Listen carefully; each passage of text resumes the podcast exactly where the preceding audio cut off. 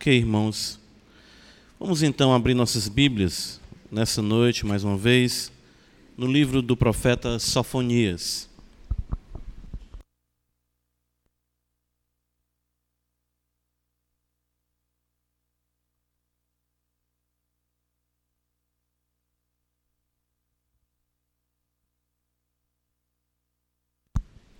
Capítulo 2 do profeta Sofonias.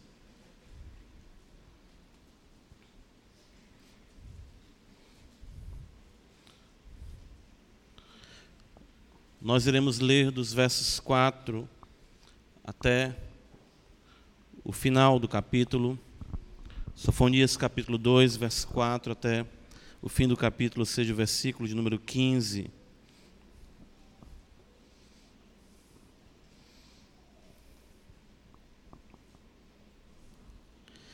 Leamos, pois, a palavra do nosso Deus.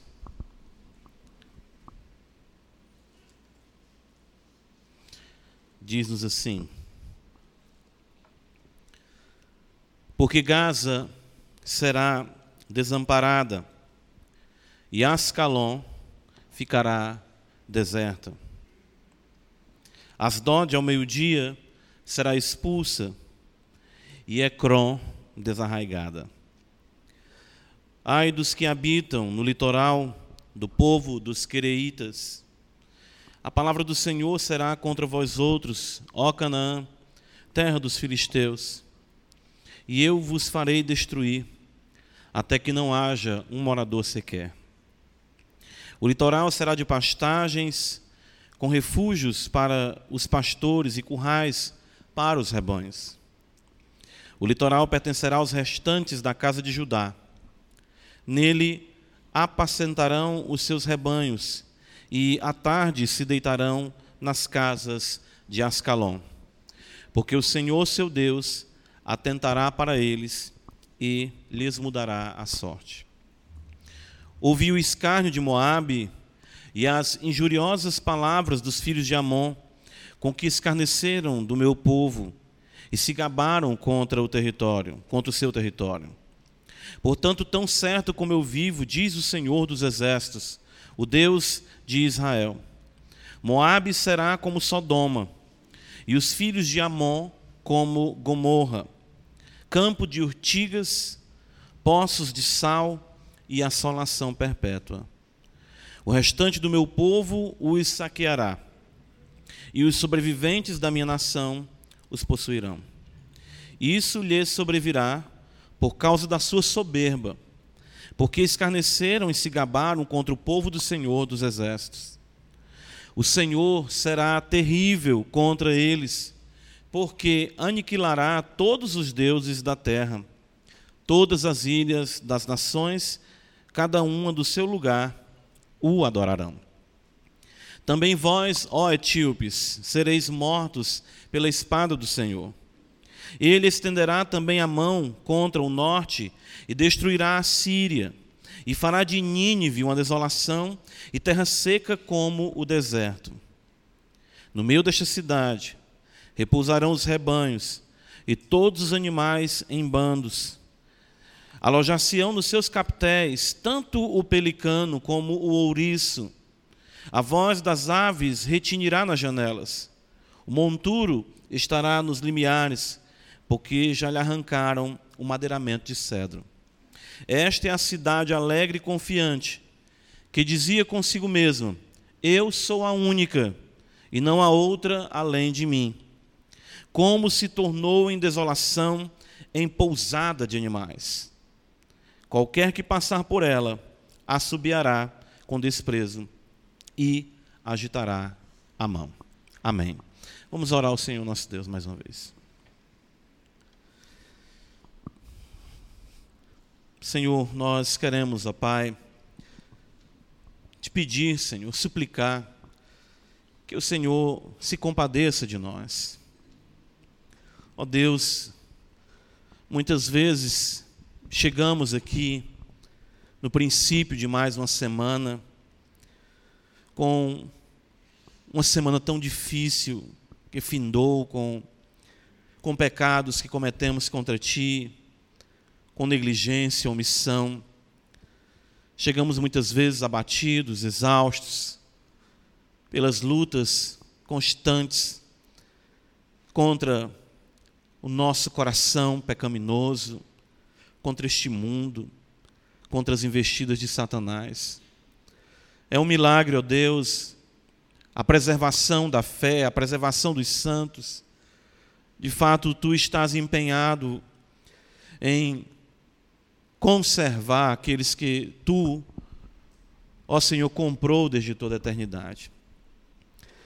E nós estamos aqui, Senhor, como soldados, necessitados mais ainda da força que procede de Ti, que és o Senhor dos exércitos, a fim de que nossas vidas, fortalecidas por Ti, possam, ó Deus, trilhar o que ainda resta diante de nós dessa jornada que o Senhor traçou para todos nós.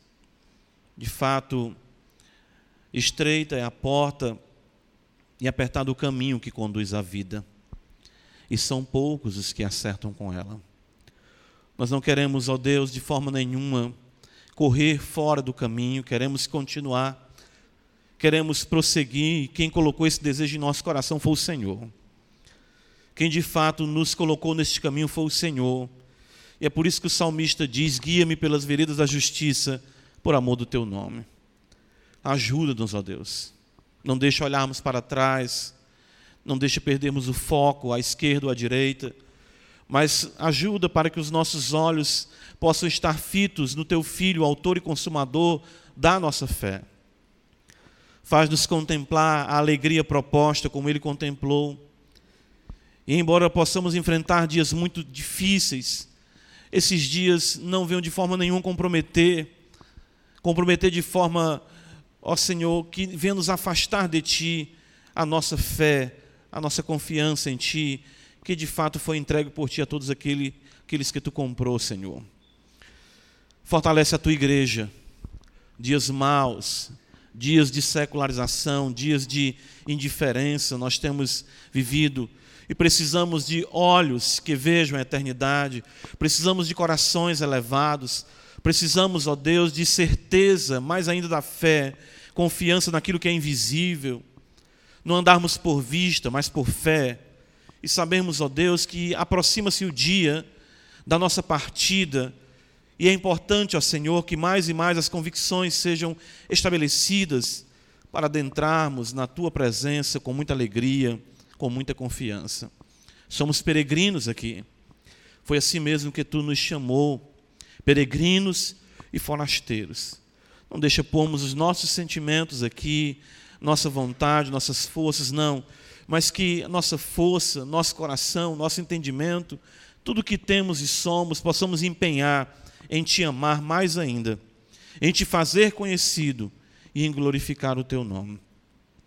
Precisamos de uma fé que permeie profundidade do nosso ser, o nosso âmago, nossa casa, nossas relações, nosso trabalho, a nossa vivência na igreja. Não queremos uma fé, Senhor, de aparência, morta, fria, não, mas sim autêntica, vibrante em nosso Senhor e Salvador Jesus Cristo. Fortalece a tua igreja.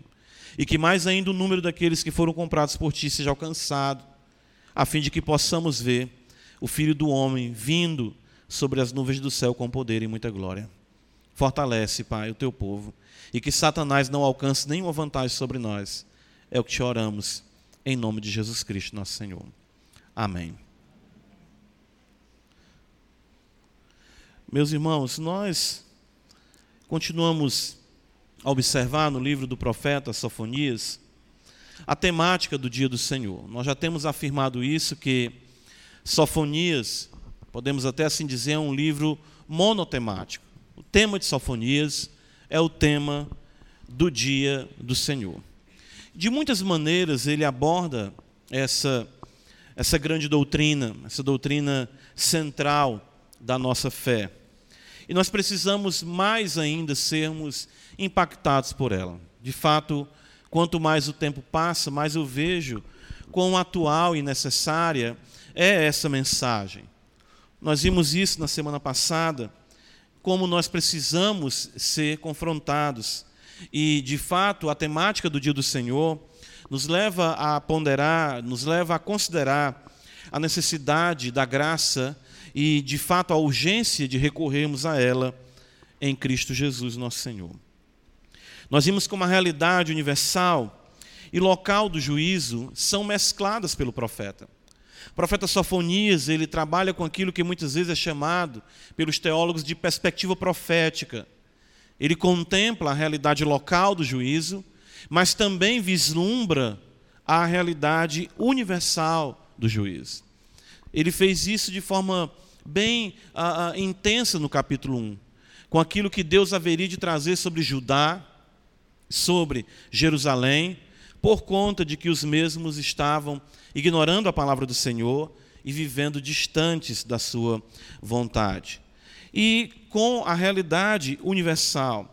Logo no capítulo 1, no versículo 3, nós vimos isso, versículo 2, quando o Senhor fala que consumirá todas as coisas da face da terra, diz o Senhor. Consumirá ele, ele fala, o Senhor, consumirei todos os homens, os animais, consumirei as aves do céu. E logo no versículo 4, ele então mostra, de fato, ele afunila esse juízo com a realidade local de Judá. Estenderei a mão contra Judá e contra todos os habitantes de Jerusalém.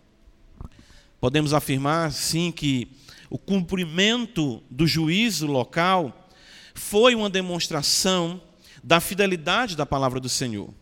E assim, nós podemos estar certos de que Sua palavra também se cumprirá em um âmbito universal. É, isso é o que nós podemos logo observar no ensino do profeta Sofonias. Ele quer que atentemos para isso, para que a, a, a palavra do Senhor, que foi promulgada acerca do juízo que haveria de vir sobre toda a terra, ela não cairá por terra, pelo contrário, ela se concretizará assim como se deu nos dias de Jerusalém antes do cativeiro babilônico. No nosso sermão passado, nós podemos observar, destacar a graça de Deus em seu extraordinário apelo aos judeus naqueles dias para que se voltassem para ele. Capítulo 2, versículos de 1 a 3, foi o nosso texto do sermão passado, onde o Senhor conclama o povo a se concentrar, a, a de fato a se reunir. É? O termo até interessante, reunir-vos juntos, é a ideia que transmite o texto original para que a nação, a, a, nação mesmo sem valor, uma nação que não tinha pudor, como está escrito aqui no versículo 1, viesse a ponderar ante a realidade iminente do juízo. De fato, nós afirmamos, e isso Sofonias assim o faz, ele não queria apenas trazer comoção, desespero para o povo, no sentido de perturbá-lo sem um objetivo que fosse o arrependimento. Sofonias queria que o povo eh, se voltasse para Deus. E de fato a própria palavra de Deus, através de Sofonias, visava isso. Visava que o povo exatamente se voltasse para o Senhor. Afirmamos até o que aconteceu com Jonas em Nínive. Jonas não queria pregar a palavra em Nínive ah, por conta de que ele sabia que o anúncio do juízo era de fato ah, ah, como que o anúncio da misericórdia. Porque Deus, ao anunciar o juízo, Ele está de fato interessado em trazer misericórdia para o seu povo. Diante desse juízo iminente, não é? Deus insta com o seu povo para buscá-lo. Versículo 3, nós vimos isso na semana passada: buscai o Senhor. Por três vezes está escrito isso: buscai a justiça, buscai a mansidão. Deus urge com o povo. Vimos isso no versículo 2, antes, por três vezes também, antes, antes, Deus está urgindo com o seu povo, a fim de que o mesmo se volte para ele. Então, é, essa nota, ela é maravilhosa no que tange a longanimidade de Deus, a fim de que o seu povo assim se volte para ele. Agora pensem comigo, conforme está aqui no livro do profeta Sofonias. Mas o que dizer do povo à sua volta? Ora, nós temos um profeta, profeta judeu, levantado para falar essa mensagem ao povo de Judá. As tribos do norte já haviam sido levadas cativas pela Assíria no ano 722 a.C. E Judá ali estava e observava exatamente uh, que as nações à sua volta parece que não se importavam com aquilo. Falar sobre ruína, falar sobre destruição e miséria iminentes, ante uma realidade tão próspera e estabelecida das nações, à sua volta era algo que os judeus tinham dificuldade em aceitar. Entendo. Deus está falando com o seu povo que vai trazer condenação, vai trazer de fato juízo. E os judeus olhavam nas quatro direções e observavam cada vez mais um cenário político em que nações se estabeleciam, nações eram elevadas ao poder, caíam, mas de fato a vida continuava sempre da mesma forma. Olhar para as outras nações, para o mundo em torno de si e vê-lo prosperar e crescer, e mesmo assim considerar o fim de tudo, era algo complicado para ajudar e também é complicado para nós. Não é isso? Nós estamos aqui falando já por mais de um mês sobre o dia do Senhor e vamos continuar falando. Mas olhamos à nossa volta e percebemos ah, em todas as direções que parece que as pessoas, parece não, elas não estão preocupadas com isso.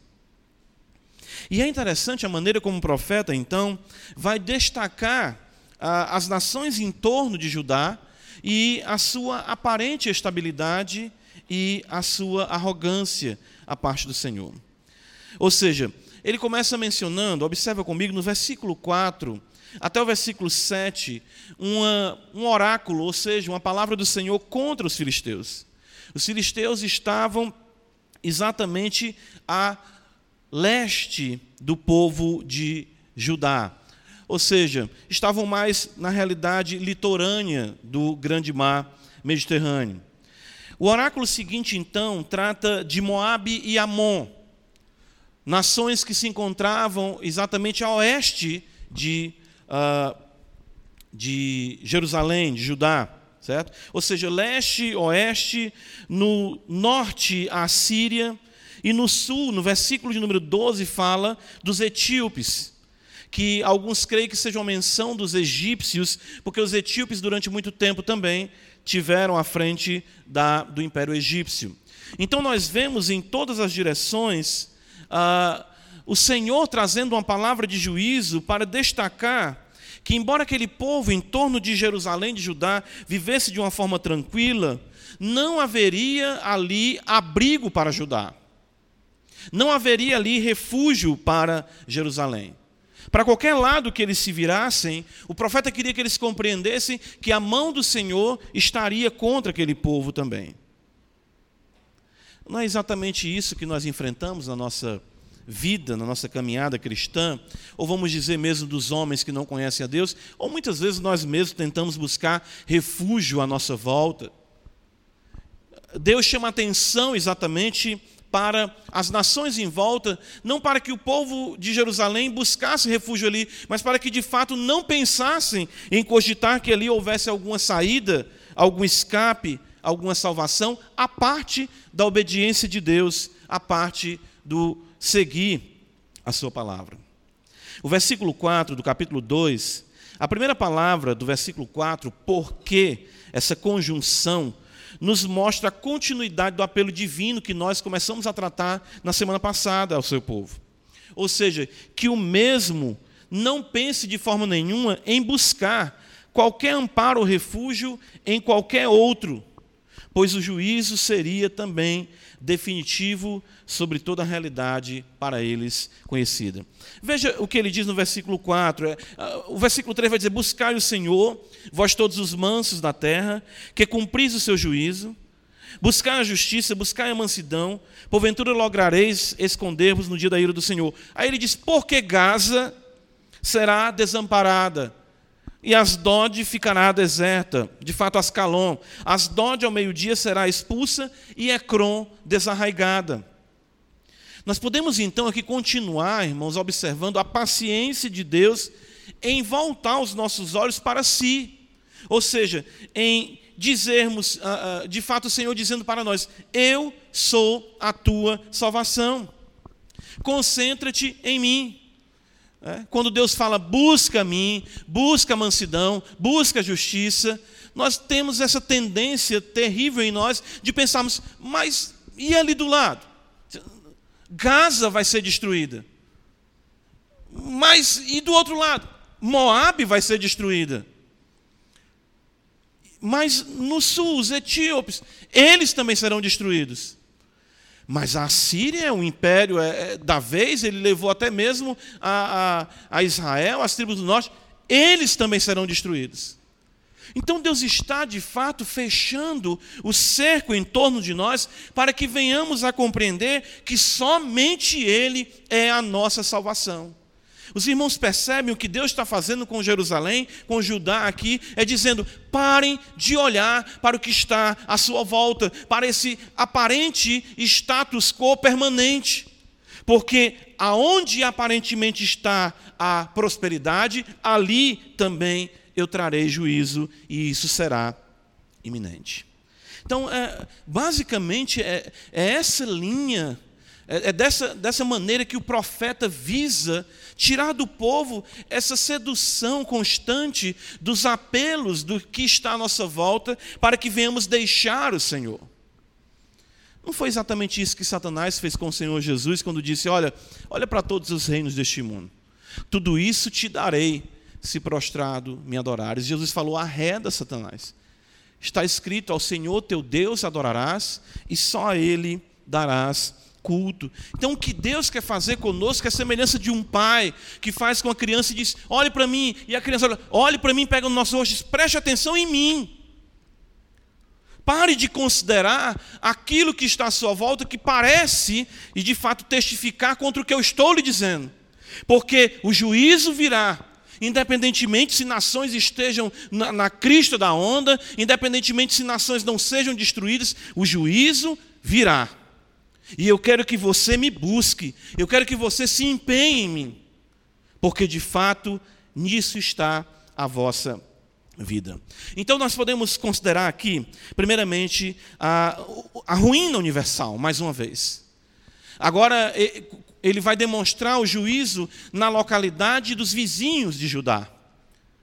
Ele já falou do juízo em Jerusalém. Nós vimos isso no versículo de número 7 até o versículo número 13 do capítulo 1. Nós vimos ali o Senhor tratando de toda essa realidade ah, do mercado, ah, do comércio, ah, dos homens arrogantes, até mesmo das autoridades de Jerusalém. Agora o Senhor vai dizer: todos à tua volta, eu punirei, eu julgarei, e isso ficará como marco, assim como Sodoma e Gomorra. Veja no versículo número 9, que já eram vamos dizer assim, como que sinais do juízo, essas nações assim também, uma vez destruídas, serão sinais de que o juízo universal virá e não tardará. O versículo 9, quando Deus vai falar que vai destruir Amon e Moabe, ele destaca, ele diz: será como Sodoma, será como Gomorra. Então veja só, versículo de número 4 até o versículo número 7, e de fato, quando considerarmos aqui, estaremos pontuando essa realidade de todas as nações. Nós vemos Filístia, Moabe, Amon, Etiópia, Assíria, ou seja, por todos os lados se verá a indignação de Yahvé.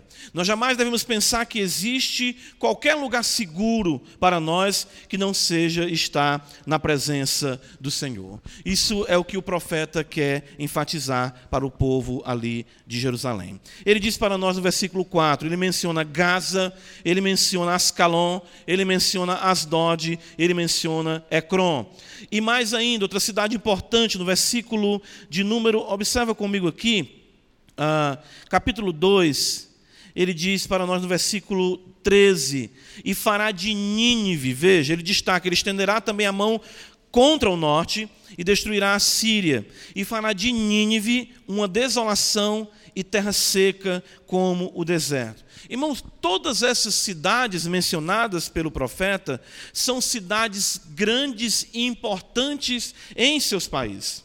Ou seja, são cinco cidades que constituem a grandeza da Filístia, né, que constituíam a grandeza da Filístia. Uma não está mencionada aqui, que é a cidade de Gate. Crê-se que por conta de que ela havia já sido sujeita pelos próprios judeus. Mas a realidade de Gaza, Ascalon, Asdod e Ecrom, é como o profeta pontuando essas cidades, partindo do sul para o norte, ali exatamente no litoral do Mediterrâneo, mostrando a sua grandeza, mas ao mesmo tempo que as mesmas não irão permanecer.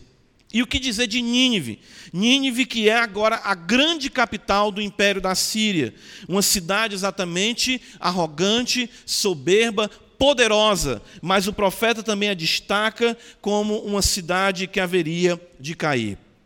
Tudo isso, irmãos, mostra para nós que a infraestrutura, a glória das civilizações, tudo aquilo que a mão do homem construiu, serão arruinadas no grande dia do Senhor.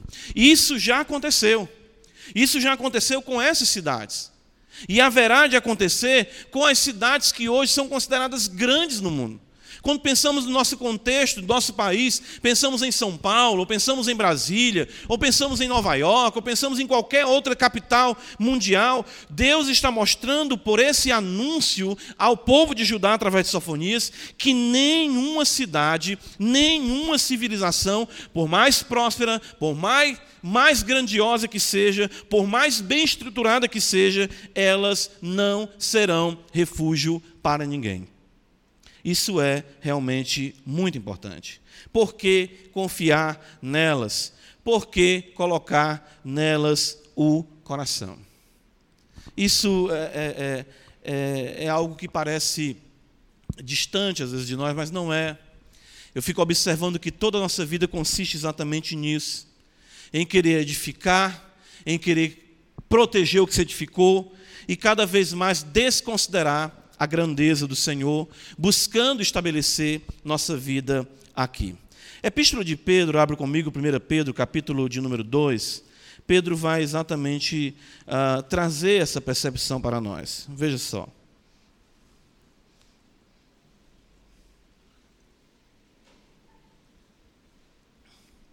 Pedro vai dizer assim, versículo 11, 1 Pedro 2, versículo 11. Amados, diz o apóstolo, exorto-vos como peregrinos e forasteiros que sois, a vos absterdes das paixões carnais que fazem guerra contra a alma. Peregrinos e forasteiros. Estamos de passagem e somos estranhos nessa terra. Essa é a linguagem a qual nós vemos intensamente no Novo Testamento.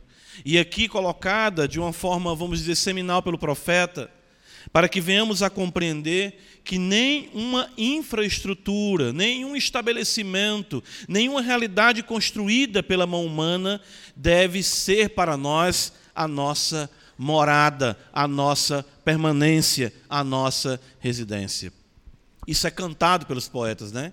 Uh, de ter um lugar, de ter um local onde possa viver tranquilo, de, de me estabelecer. Uh, tudo isso é feito por nós sem a consideração da brevidade da vida e muito menos sem a consideração do juízo iminente.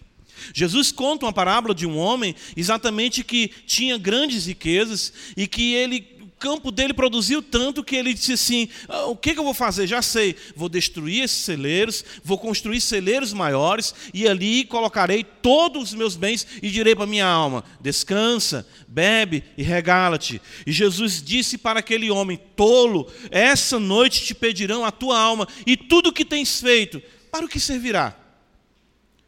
Isso é algo que o povo de Judá precisava compreender e que nós precisamos compreender.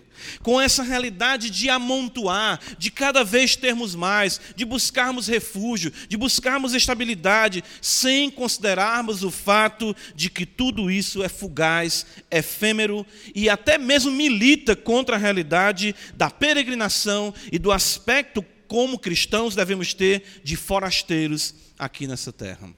É algo muito complicado isso para a nossa caminhada cristã. Sofonias capítulo 2, veja, ele ainda destaca para nós, ah, mesmo a, a situação, ou vamos dizer assim, a, a questão geográfica privilegiada. Ah, não é por acaso que no versículo 5 do capítulo 2, você vai observar o profeta afirmar: ai dos que habitam no litoral, do povo dos quereitas, ah, ele diz mais uma vez no versículo 6, né? O litoral será de pastagens. E mais ainda, outra vez, ele afirma no versículo 7: o litoral pertencerá aos restantes da casa de Judá. Ah, quando nós pensamos no litoral, né, nós pensamos em um povo que, além de ter um, um, uma força bélica por terra, no caso dos filisteus, eles tinham também uma força marítima. E diferentemente hoje dos nossos dias, ah, não tem isso tanta implicação como tinha nos dias ah, dos tempos do, do, profeta, aqui nos tempos bíblicos. Até mesmo nós observamos que, ah, quando vamos acompanhar a realidade ah, da geografia do nosso país, de, na maioria dos países, as civilizações cresciam às margens ah, do mar ou dos grandes rios, por conta do quanto aquilo era uma realidade privilegiada para o escoamento da produção e para também a realidade de confronto de transporte e coisas dessa natureza. Hoje, com o fenômeno, né, vamos dizer assim, claro, com a, a, a, vamos colocar a bênção de, do voar, que alguns assim ainda veem, eu não particularmente, mas enfim, uh, isso não parece ter tanta implicação. Mas no contexto aqui dos filisteus, esse foi um povo que sempre trouxe dificuldade para o povo de Israel para os judeus. E essa força dos filisteus era bem percebida ali nos dias exatamente do profeta Sofonias. Ah, mas o que nós queremos destacar com isso é que nem mesmo os locais estratégicos servirão de exatamente respaldo, apoio para aqueles no dia do Senhor. No livro de Atos dos Apóstolos, nós vemos aqui, abre comigo, capítulo de número 8. Veja só como é interessante a ironia divina. Nós podemos observar uma descrição neotestamentária daquela região que outrora foi tão importante para os filisteus. Veja o que está escrito Atos 8, verso número 26. Um anjo do Senhor falou a Filipe dizendo: Dispõe-te e vai para a banda do sul no caminho que desce de Jerusalém a Gaza. Como é que se acha este caminho nos dias ah, da igreja? Este se acha deserto. Este se acha deserto. Aquele caminho que outrora, aquela, regi aquela região litorânea que outrora foi tão poderosa e tão importante para os quereitas, foi tão importante para os filisteus, para a sua economia, para a sua permanência, para as suas guerras, agora se encontrava deserto. Não havia mais ali a realidade dos filisteus, nem mesmo nós vemos no Novo Testamento menção desse povo. O profeta aqui destaca que nada, não é o posicionamento. Nós vemos aí o quanto isso ainda hoje é importante, não é? Essas questões, Brasil, Estados Unidos, a, a, base de Alcântara aqui, muita gente questionando isso, o quanto é estratégica para ah, os Estados Unidos, enfim, para outros países eh, terem os seus lançamentos aqui da nossa terra. Mas, enfim, tudo isso nos mostra a Escritura destacando que passa. Tudo isso há de passar, nada disso será realmente estabilidade ou refúgio para qualquer homem. Sofonias capítulo 2, volta lá comigo. A, a, ruína, nós estamos considerando aqui, ela, ela, o Senhor vai mostrando nesse trato com os filisteus, nesse trato com os amonitas, com os moabitas, nesse trato com os etíopes e com os assírios, que nada do que eles se gabam ou se sustentam ou exatamente uh, querem se manter contra o Senhor, de fato permanecerá. E que Judá, Jerusalém, não devia olhar para isso a nossa semelhança, ou seja, também ah, nós não devemos olhar para isso. Semelhantemente, não devemos fazer a mesma coisa. Versículo 9 aqui, falando de Amon e de Moabe, povo que sempre trouxe muita também dificuldade para o povo de Deus, né? descendentes ali de Ló, com aquele incesto terrível com as suas filhas. Nós temos Amon e Moabe, e o texto nos diz no versículo 9, observa, por Portanto, tão certo como eu vivo, diz o Senhor dos Exércitos, o Deus de Israel, Moabe será como Sodoma, e os filhos de Amon como Gomorra. Veja o que está escrito: campo de urtigas. poços de sal e assolação perpétua. Todo o poder de produção será arruinado. Tudo aquilo que era tão importante para Moab e para Amon até mesmo povos que, quando o povo vinha de Jerusalém, o povo de fato de Israel vinha peregrinando no deserto, e o povo de Deus pediu para passar por ali, eles ficaram preocupados que Israel viesse beber dos seus poços, comer do seu campo, e Moisés disse: Olha, o que tudo nós consumimos, nós te pagaremos. E eles disseram: Não, pois faz o seguinte, deixa-nos passar, não vamos mexer em nada, nem para a esquerda nem para a direita. Eles não pois exatamente tudo que foi por eles tido como algo tão importante, a agricultura, vamos colocar a pecuária, o fato das fontes preciosas que ali existiam, não iriam passar de campos de urtigas e poços de sal. É interessante como Deus ele tem uh, senso de humor aqui. Né?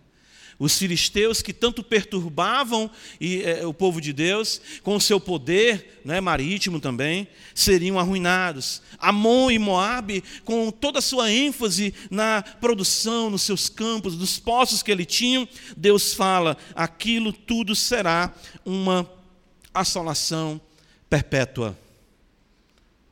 Irmãos, isso é maravilhoso, porque uh, mostra para nós isso, né? A gente vê essa questão, claro, da bênção de Deus, e Deus é quem faz cair a chuva, Deus é quem faz o sol nascer. Uh, e o que Deus está dizendo aqui é que tudo isso, ou seja, o sustento dos homens, serão afetados no grande dia da ira do Senhor. Versículo ainda de número, observa comigo, versículo 15, tratando da Assíria. Ah, existe exatamente uma descrição acerca da cidade de Nínive que é bem interessante. Veja, esta é a cidade alegre e confiante, glória e proeminência de nada valerá. Atos dos Apóstolos, mais uma vez, veja comigo, capítulo de número 13. Capítulo de número. Deixa eu ver se é o capítulo 13, perdão, 14.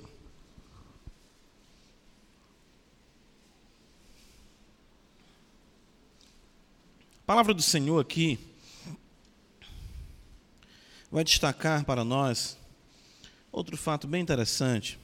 Quando Paulo está ali em Listra, ele diz aqui, no versículo 15, Atos 14, 15: Senhores, eles queriam sacrificar a Paulo e a Barnabé, achando que eles eram deuses por terem curado aquele coxo. E ele diz assim: Paulo fala, Senhores, por que fazeis isto? Nós também somos homens, como vós, sujeitos aos mesmos sentimentos. E vos anunciamos o Evangelho para que destas coisas vãs vos convertais ao Deus vivo, que fez o céu, a terra, o mar e tudo o que há neles. O qual nas gerações passadas permitiu que todos os povos andassem em seus próprios caminhos. Contudo, veja o versículo 17: não se deixou ficar sem testemunho de si, de si mesmo, fazendo bem, dando-vos do céu chuvas e estações frutíferas, enchendo o vosso coração de fartura e de alegria. A própria alegria com a qual Nínive é descrita, ela procede da mão de Deus, e o profeta está dizendo que o próprio bem-estar Vamos colocar assim a felicidade de um povo, o bem-estar de uma nação, o conforto, a, vamos dizer assim, a soberania das suas fronteiras, o bem-estar daqueles que ali moram, tudo isso haveria de ser tocado no grande dia da ira do Senhor. Então, os irmãos percebem ah, que o profeta quer exatamente, o Senhor, através do profeta, tirar qualquer perspectiva de refúgio, de amparo, que não fosse unicamente no Senhor. É sempre assim, irmãos, é sempre dessa forma. Nós nos deixamos levar, nós nos deixamos encantar pelo que a mão do homem produz, por aquilo que o mundo constrói, nós muitas vezes, eu digo isso, eu me sinto também ah, ah, seduzido, tentado pela ideia de uma vida num país de primeiro mundo, de que tudo será melhor, de que ali a nossa vida será melhor. Nós levantamos nossas cabeças buscando cada vez mais isso. Porém, Deus está dizendo que nós temos que nos empenhar em buscar a Ele, porque tudo isso ruirá. Evangelho de Marcos, capítulo 13, veja que uh, os próprios discípulos, mesmo andando do lado da glória de Deus, vamos colocar assim, Jesus, a beleza máxima, a glória, o magnífico Filho de Deus. E veja como os discípulos estavam, mesmo tão perto do Senhor, e mesmo aqui tão próximos já do fim do seu ministério. Eles poderiam estar jamais, ah, vamos dizer assim, ah, compreendendo melhor a beleza de Cristo, encantado com aquilo. Mas olha o que está escrito em Marcos capítulo 13, versículos 1 e 2. Ao sair Jesus do templo, Disse-lhe um de seus discípulos: Mestre, que pedras, que construções. A mesma coisa. Jesus responde o que para eles? É verdade, né? Que maravilha. Olha que cidade bonita, olha que templo bonito, olha que construção, olha que arquitetura, que beleza. Jesus fala: vê estas grandes construções? Não ficará pedra sobre pedra que não seja derribada. Hoje, se a gente faz isso, se a gente trata alguma coisa dessa forma, o pessoal vai dizer, mas tu também quer ser santo demais. O que é que tem a gente vê a beleza? Mas é porque, irmãos, já, os nossos olhos, os nossos sentimentos, a nossa vida já é tão cativa dessa realidade. Os discípulos, mesmo do lado de Cristo, ficavam dizendo: que pedras, que construções, em vez de dizerem: que Deus glorioso, que Deus maravilhoso, que ensinamento maravilhoso. Nós continuamos com a Bíblia aberta e dizendo para o que está à nossa volta: que cidade, que construção, que conforto, que moeda, que arquitetura. E a Bíblia, a palavra de Deus diante de nós, e o Senhor chamando nossa atenção, porque tudo isso será derribado. É a mesma realidade. Os judeus ali nos dias do profeta Sofonias era isso. Ok, Sofonias, Deus vai trazer o juízo sobre nós. Tá bom, nós pecamos, mas olha aí a nossa volta. Se eu olho para o norte e vejo a Síria, a capital do mundo, nós vamos é para lá. Ou quem sabe até para o sul mesmo, os etíopes, os egípcios já foram tão grandes, de repente vinham a crescer novamente. 2 Pedro capítulo 3, essa linguagem, ela permeia o discurso apostólico também. 2 Pedro, capítulo 3, texto bem conhecido que destaca a vinda do Senhor. E nós temos ali em Marcos o, a introdução do sermão profético, o Senhor destacando exatamente o fim e o fim ele é antecedido, vamos dizer assim, a, a, a explicação do fim é antecedido por esse contexto de, de, de, encantamento ou de, vamos dizer assim, de hipnotismo que as coisas trazem sobre nós. Nós andamos muito pelo que vemos. E o apóstolo Paulo diz em 2 Coríntios 5, 7, nós temos que andar por fé e não por vista. 2 Pedro 3, versículo 10, o apóstolo vai dizer: Virá, entretanto, como ladrão dia do Senhor no qual os céus passarão com estrepitoso estrondo, e os elementos se desfarão abrasados, também a terra, veja o que está escrito, e as obras que nela existem serão que? Atingidas.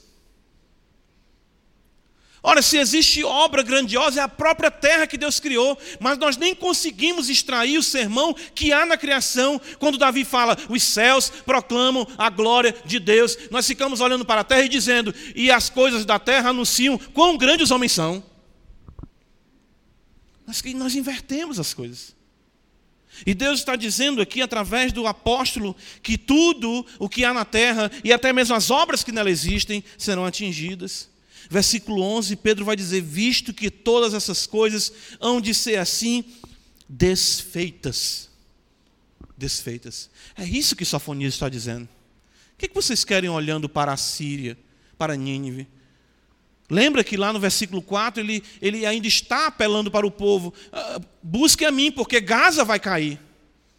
Busque a mim porque a Filístia vai cair. Busque a mim porque Moabe e Amon vão cair. Busque a mim porque a Etiópia. Busque a mim porque a Síria. Todos irão cair. Tudo isso vai ser desfeito. Vocês estão pondo a confiança de vocês naquilo que de fato não é Deus. Sofonias capítulo 2, veja, volta comigo.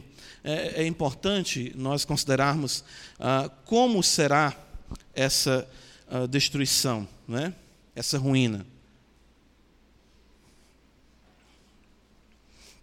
Vamos fazer um exercício rápido aqui. Versículo número 5 está escrito, capítulo 2 de Sofonias.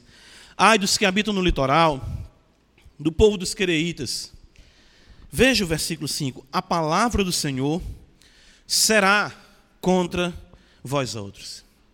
A palavra do Senhor será contra vós outros. Pense comigo. Como foi que Deus criou o mundo?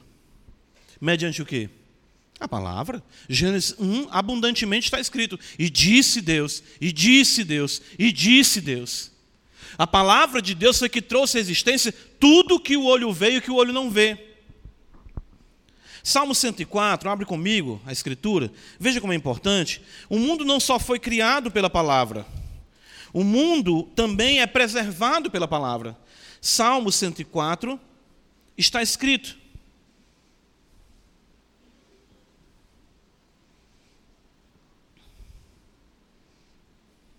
Veja só.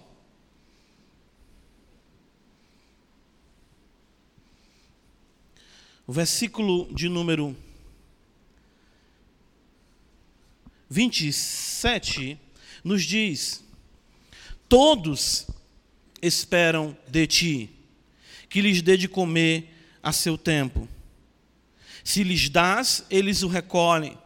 Se abres a mão, eles se fartam de bem. Se ocultas o rosto, eles se perturbam, se perturbam e lhes corta a respiração, morrem e voltam ao seu pó. Envias o teu espírito e eles são que criados e assim renovas a face da terra. O Espírito que trouxe à existência todas as coisas pela palavra do seu poder, continua ainda sobre a face da terra também preservando todas as coisas pela palavra do seu poder. Outro salmo, o salmista diz agora, não lembro a referência, que ele envia a sua palavra sobre a terra, e a sua palavra traz a geada, a sua palavra despedaça os cedros do Líbano. No livro de Jó, mesmo a palavra de Deus faz as próprias cabras montesas terem os seus filhotes. É Deus, mediante a sua palavra, que mantém a criação. E aqui nós vemos Sofonias afirmar, no versículo número 5, que a palavra do Senhor agora irá destruir todas as coisas. E é exatamente isso. O Verbo se fez carne, habitou entre nós, diz João no capítulo 1, versículo 1 em diante. E nós iremos ver a manifestação do Verbo de Deus vindo com poder e grande glória. E diz Apocalipse que da sua boca sai uma espada afiada, destacando a palavra de Deus agora contra os homens, que agora trará destruição plena e total. Nós estamos aqui reunidos e a palavra pregada, a palavra anunciada, Paulo vai dizer em Romanos capítulo 10 que a fé vem pelo ouvir, ouvir a palavra de Cristo, a pregação de Cristo. Hoje ainda, graciosamente, a palavra traz essa preservação, de fato traz a própria vida, a regeneração, porque nós somos gerados, somos de fato regenerados pela palavra que procede da boca de Deus. Mas o profeta destaca que a palavra do Senhor será contra este mundo e ela virá de fato e trará ruína sobre todas as coisas. Essa é a ruína, irmãos. E o instrumento se dá pela manifestação da palavra de Deus, o Verbo que se fez carne. O mal comum, então, que nós observamos que traz tudo isso sobre o povo, é o mesmo mal que assola o povo de Judá. Veja comigo aqui, no versículo de número 9, do capítulo 2 de Sofonias, volta comigo, uh, versículo 10. A palavra do Senhor nos diz assim: qual é a razão, né? Por que, que o Senhor exatamente traz isso sobre tanto os filisteus como sobre os moabitas, amonitas, etíopes e assírios? Versículo 10 está escrito: Isto lhes sobrevirá por causa da sua soberba, porque escarneceram e se gabaram contra o povo do Senhor dos exércitos sempre é a mesma realidade. Por que, que Deus vai julgar os amonitas, os moabitas? Por que, que Deus estava julgando o próprio Judá? Por que, que Deus vai julgar os assírios, os etíopes, os filisteus? Ele vai dizer: isso se dá por conta da soberba. De fato, Deus não suporta a arrogância e a soberba. E no que consiste exatamente a glória humana? No que, que consiste exatamente a construção desses impérios? No que, que consiste exatamente nesse amelhar, nesse acumular de riquezas constantes? No que, que consiste tudo isso? Nós vemos os homens com tanto dinheiro, não é? é diz que se perguntou certa feita a, a Rockefeller quanto mais de dinheiro ele precisava, e ele disse: mais um pouco. Sempre mais, sempre mais. Tudo isso destaca uma vida soberba, distante do Senhor amparado na sua força bélica, amparado na sua localização estratégica, amparado na sua prosperidade, seja na agropecuária, seja no que for. Tudo isso destaca exatamente uma vida que não cogita a realidade de Deus. De fato, aqui está a maior ofensa e oposição a Ele, ou seja, ao Senhor, feita. Tiago capítulo 4, veja comigo a escritura, nós vamos cada vez mais consolidando com a Bíblia o que a própria Bíblia diz. E Tiago vai nos dizer, esse homem que aprendeu a ter uma vida de oração, né? Tiago, conhecido como Tiago Joelhos de Camelo, uh, ele nos ensina exatamente o que é uma vida de humildade. É uma vida que busca o Senhor. E ele vai dizer no versículo de número 6, antes Tiago 4, 6. Ele dá maior graça pelo que diz: Deus resiste aos soberbos. Deus resiste aos soberbos, mas dá graça aos humildes. E ele diz mais ainda: sujeitai-vos, portanto, a Deus, mas existiu o diabo, ele fugirá de vós. E esse contexto de se sujeitar a Deus é o contexto de uma vida de oração. Ele diz exatamente no versículo 2 que os homens cobiçam, matam, invejam, vivem a lutar, vivem a buscar ter mais coisas. E ele diz: por que tudo isso? Porque pedis e não recebeis. Ou seja, vocês de fato não têm uma vida de comunhão, de, de prazer em mim, de oração ao Senhor, mas são arrogantes, soberbos, cada vez mais querendo estabelecer o seu império, o seu patrimônio, a, enfim, a sua conta cada vez mais gorda, para não depender em nada daquele que fez todas as coisas. 1 João capítulo 2, e interessante como isso é feito de forma muito piedosa, entre aspas, né? Cada vez mais se tendo e dizendo-se isso ser em nome do Senhor, desconsiderando a necessidade de terem o seu coração voltado para Ele. 1 João 2, vejam, o apóstolo João também nos diz, versículo número 15: Não ameis o mundo, nem as coisas que há no mundo. Se alguém amar o mundo, o amor do Pai não está nele. Veja o mundo. Nós estamos falando disso. Sofonias está falando disso. E ele vai então nos mostrar por que, que não devemos amar o mundo. E ele diz: porque tudo que há no mundo, veja, a concupiscência da carne, a concupiscência dos olhos, e ele conclui: a soberba da vida não procede do Pai, mas procede do mundo. Por que, que Deus vai julgar Amon? Por conta da sua soberba. Por que, que Deus vai julgar a Filístia? Por que, que Deus vai julgar aqueles povos? Por serem soberbos, por se bastarem, por estarem muito bem, obrigado, e não cogitarem a grandeza de Deus. Sofonias capítulo 2, veja ainda comigo. Existe uma atitude extremamente soberba de Nínive que chega a beirar a insanidade. Versículo 15: Nínive diz assim: o Senhor revela através de Sofonias: esta é a cidade alegre e confiante, que dizia consigo mesma: Eu sou a única, e não há outra além de mim. Irmãos, só Deus pode falar assim. Só Deus, e de fato ele fala através dos profetas: Eu sou Deus e não há outro além de mim. O que o profeta está destacando é que essa prosperidade, essa autossuficiência, essa, esse bem postar-se, colocar-se na vida, a parte de Deus leva a um processo de soberba extrema, desaguando na própria divinização do ego. Eu sou Deus. Diga aí, eu sou Deus. Hoje em dia não, é, não são assim as coisas. Eu sou meu próprio Deus. Não há outro além de mim. Veja como eu sou maravilhoso. Né? É a síndrome da madrasta da Branca de Neve, né? Espelho, espelho meu, né? Existe alguém Né? Será que existe? Não existe. Eu sou eu, eu sou eu, e depois de mim não há outro. Isso beira a divinização, a insanidade. Sempre foi e sempre será assim. Os soberbos, o orgulho, a arrogância, todas essas coisas atraem a ira de Deus de forma definitiva. O profeta mostra isso e quer que o povo de Judá entenda isso e que nós, como igreja do Senhor, também assim o entendamos. Voto de Sofonias, nós estamos aqui em Sofonias já, né?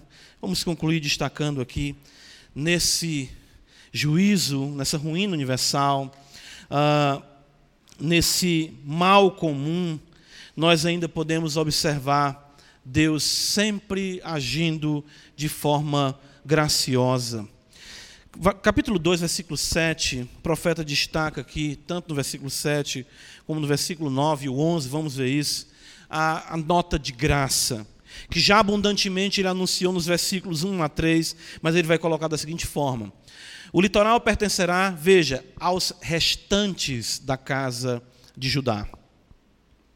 Versículo de número 9 versículo 7 nós lemos agora, né, o versículo 9. Ele diz assim para nós, no final do versículo: O restante do meu povo os saqueará. Deus sempre preservou e sempre preservará um remanescente que não é arrogante, que não é soberbo.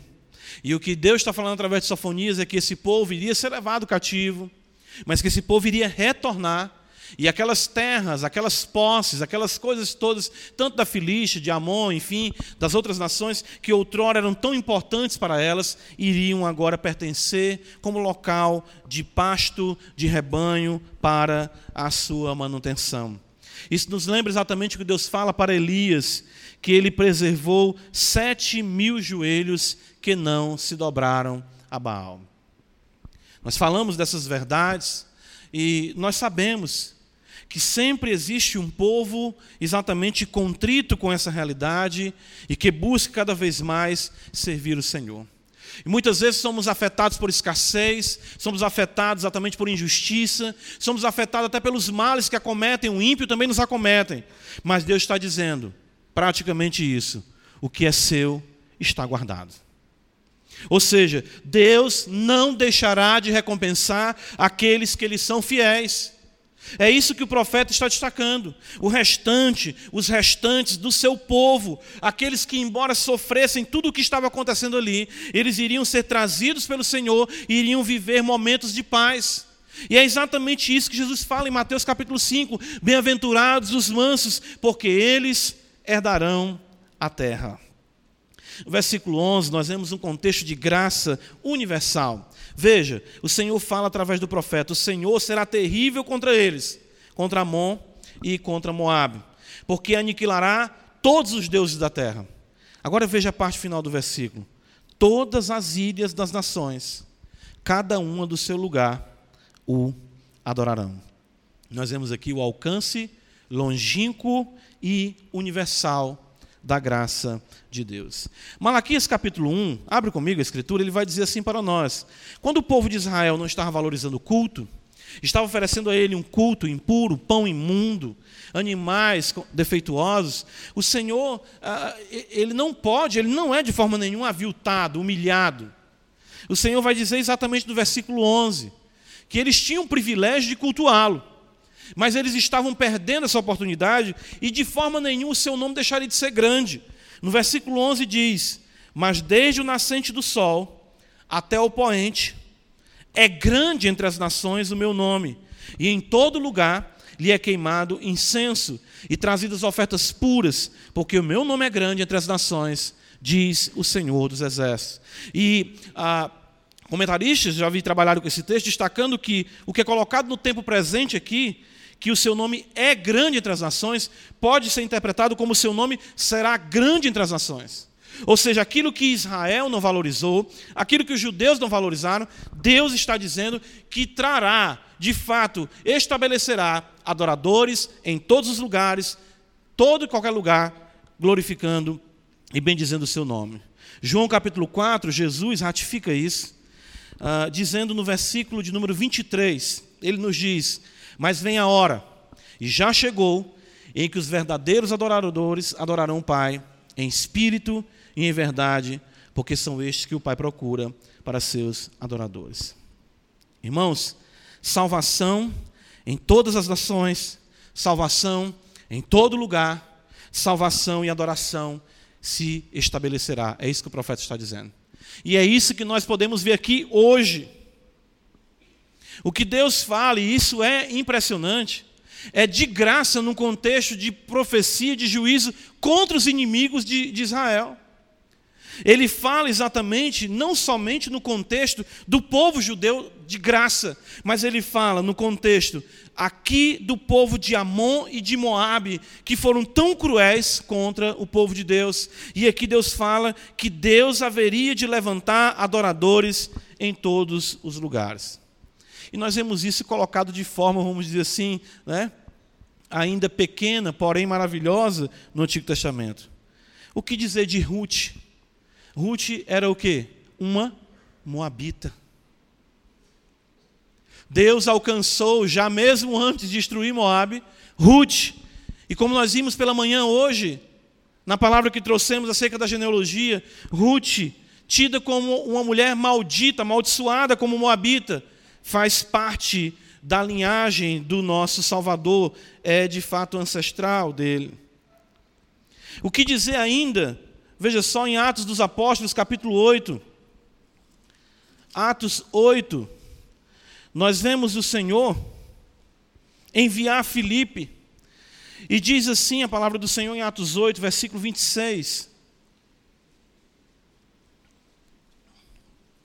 Um anjo do Senhor falou a Filipe dizendo: Dispõe-te e vai para a banda do sul, no caminho que desce de Jerusalém a Gaza. Este lugar se acha deserto. Ele se levantou e foi. E eis que um etíope eunuco, alto oficial de Candace, rainha dos etíopes, o qual era superintendente de todo o seu tesouro que viera adorar em Jerusalém, estava de volta e assentado no seu carro, vinha lendo o profeta Isaías. Irmãos, que ironia da graça de Deus. O local da Filístia, que era antes um local de arrogância, de soberba. E nós temos agora um etíope trilhando o caminho exatamente litorâneo ali da Filístia. E nós vemos o Espírito de Deus salvando na Filístia um etíope, que está escrito lá em Sofonias que os etíopes também seriam julgados. O que nós vemos aqui é que o Senhor está trazendo salvação para os seus inimigos. Que, que coisa maravilhosa. Que coisa impressionante nós observamos. Salmo de número 110, veja como isso tudo está de acordo com o que nós vemos aqui no Salmo, destacando a grandeza de Cristo.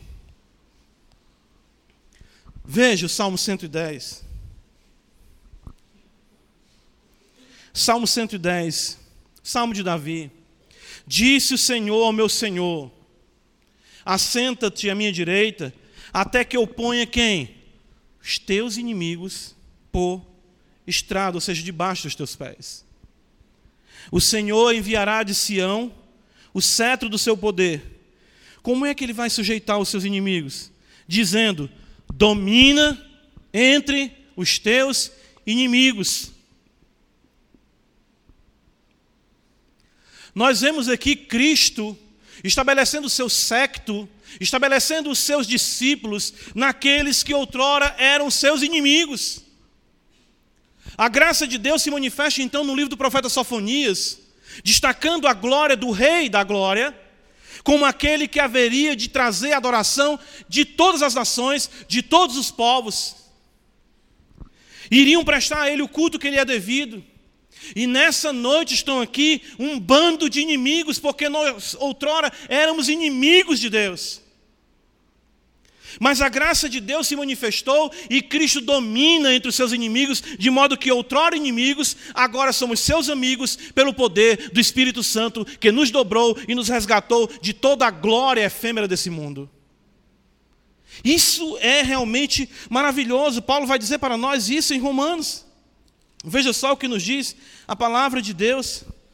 Capítulo 5 de Romanos, Paulo vai dizer no versículo de número 10. Porque se nós, quando, o que, é que está escrito aí? Quando o quê? Inimigos, fomos reconciliados com Deus mediante a morte de seu filho, muito mais estando já reconciliados, seremos salvos pela sua vida. Sofonias anuncia salvação para os inimigos. E esses inimigos que ah, outrora, né, vamos dizer, inimigos, agora servem ao Senhor e bendizem o seu santo nome. Irmãos, precisamos correr para o Senhor. Aqui é como se Deus pegasse, como eu falei no princípio, o rosto do seu servo, do seu povo e dissesse: Olhe para mim. Eu estou insistindo com você. Se refugie em mim. E nós, como crianças, né, encantadas, perdidas com as, com as luzes, com as glórias deste mundo, queremos tirar o foco do Senhor, e Ele diz: nenhuma glória humana durará. Pare de olhar para a sua esquerda, pare de olhar para a sua direita. Pare de procurar outra coisa, olhe para mim. Somente a minha glória permanecerá. E Ele tem o poder de tirar toda a inimizade do nosso coração e de nos fazer o seu povo para bendizê-lo e exaltá-lo para todo sempre. Entenda, você que adentrou aqui essa noite, que ainda não tem esse compromisso com Cristo, a sua vida é de inimizade, todo o seu contexto, toda a sua história é uma vida de soberba a parte do Senhor. Mas Ele é tão bondoso que te trouxe aqui e ainda apela para você, dizendo que Ele pode fazer de você um inimigo, agora um amigo, um filho e participante da graça bendita. Porque de fato todas as coisas serão destruídas, mas aqueles que confiam no Senhor permanecerão para sempre. Que Deus abençoe a sua igreja. Amém. Vamos orar ao Senhor. Senhor, tem misericórdia de nós. Nos ajuda a olharmos para Ti. Por que, que nós, Senhor, nos detemos, nos prendemos com coisas tão banais? Ajuda-nos, ó Pai. Não deixe de forma nenhuma sermos seduzidos, mas que a beleza do Senhor seja tão intensa que até mesmo como assim foi a nossa história, outrora antagônicos, contrários, tu nos fez o teu povo, nos reconciliou contigo. Que nós possamos, Senhor, olhar para ti e que vidas possam ser trazidas a ti no poder do Espírito Santo. Em nome de Jesus, Senhor, nós choramos. Amém.